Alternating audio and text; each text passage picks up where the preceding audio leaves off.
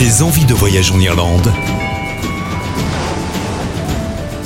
Le podcast. Allez, bonne Saint-Patrick. Et justement, on va en parler de la Saint-Patrick euh, tout de suite avec Gabriel Campbell, qui est originaire de Suisse, mais qui est guide touristique depuis près de 20 ans en Irlande. Vous êtes passionné par l'histoire, l'archéologie, la géologie, la littérature, la politique, enfin, euh, plein de choses qui concernent le quotidien des Irlandais. Et aujourd'hui, on va parler de la Saint-Patrick. Bonjour.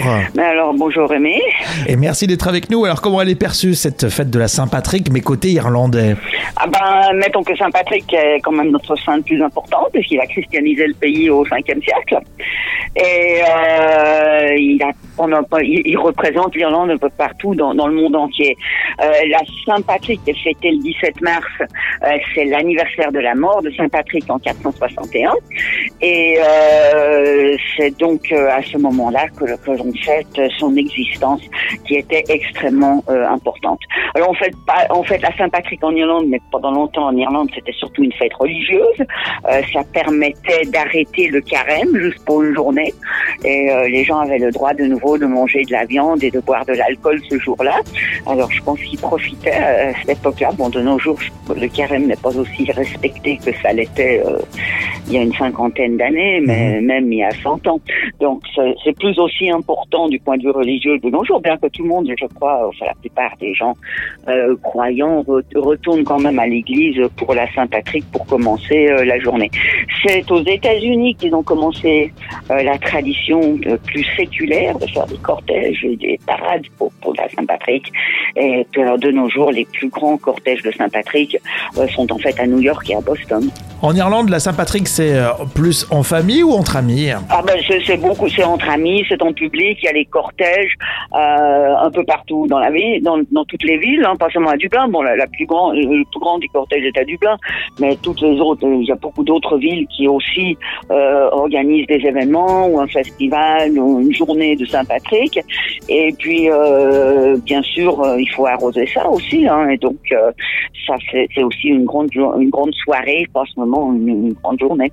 Est-ce qu'il y a un repas euh, typique ou des mets qu'on mange particulièrement pour la Euh, Saint-Patrick Souvent, ben, souvent, tra- traditionnellement, c'est ce qu'on appelle corned beef et cabbage. Donc, euh, corned beef, c'est c'est un, un bœuf euh, épicé et euh, avec du avec du chou, ou alors simplement du jambon et du chou.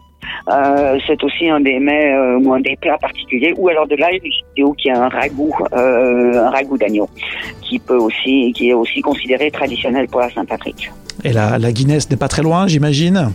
La Guinness n'est jamais très loin, la Guinness n'est jamais très loin, et puis euh, Guinness même se met à partie et sponsorise pas mal des événements. C'est donc un événement festif où, où tout le monde s'y retrouve. Est-ce que vous comprenez l'en- l'engouement qu'on peut avoir, nous, ici, du point de vue français, pour cette fête de la Saint-Patrick? Bah, je, je crois qu'il y a un peu partout dans le monde entier qu'on fête la Saint-Patrick.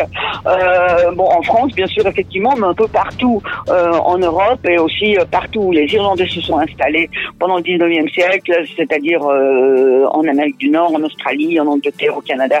Euh, et donc, c'est la jour- journée verte, hein, parce que bien sûr, il faut porter quelque chose de vert pour euh, commémorer Saint-Patrick, qui a utilisé le shamrock, un petit trèfle ou un oxalis pour expliquer la Trinité divine aux païens de l'époque. Allez, maintenant que j'ai le temps de m'organiser pour faire la Saint-Patrick l'année prochaine en Irlande, quel coin vous me conseillez pour euh, la faire? Dublin, vous allez me dire, ou, ou une autre ville? Dublin, super. Galway, Galway, toujours Galway pour les festivités. C'est là qu'ils sont le ils sont le, le mieux organisé pour les festivités variées ou diverses. De toute manière, il y a des festivals pratiquement euh, tous les mois à Galway.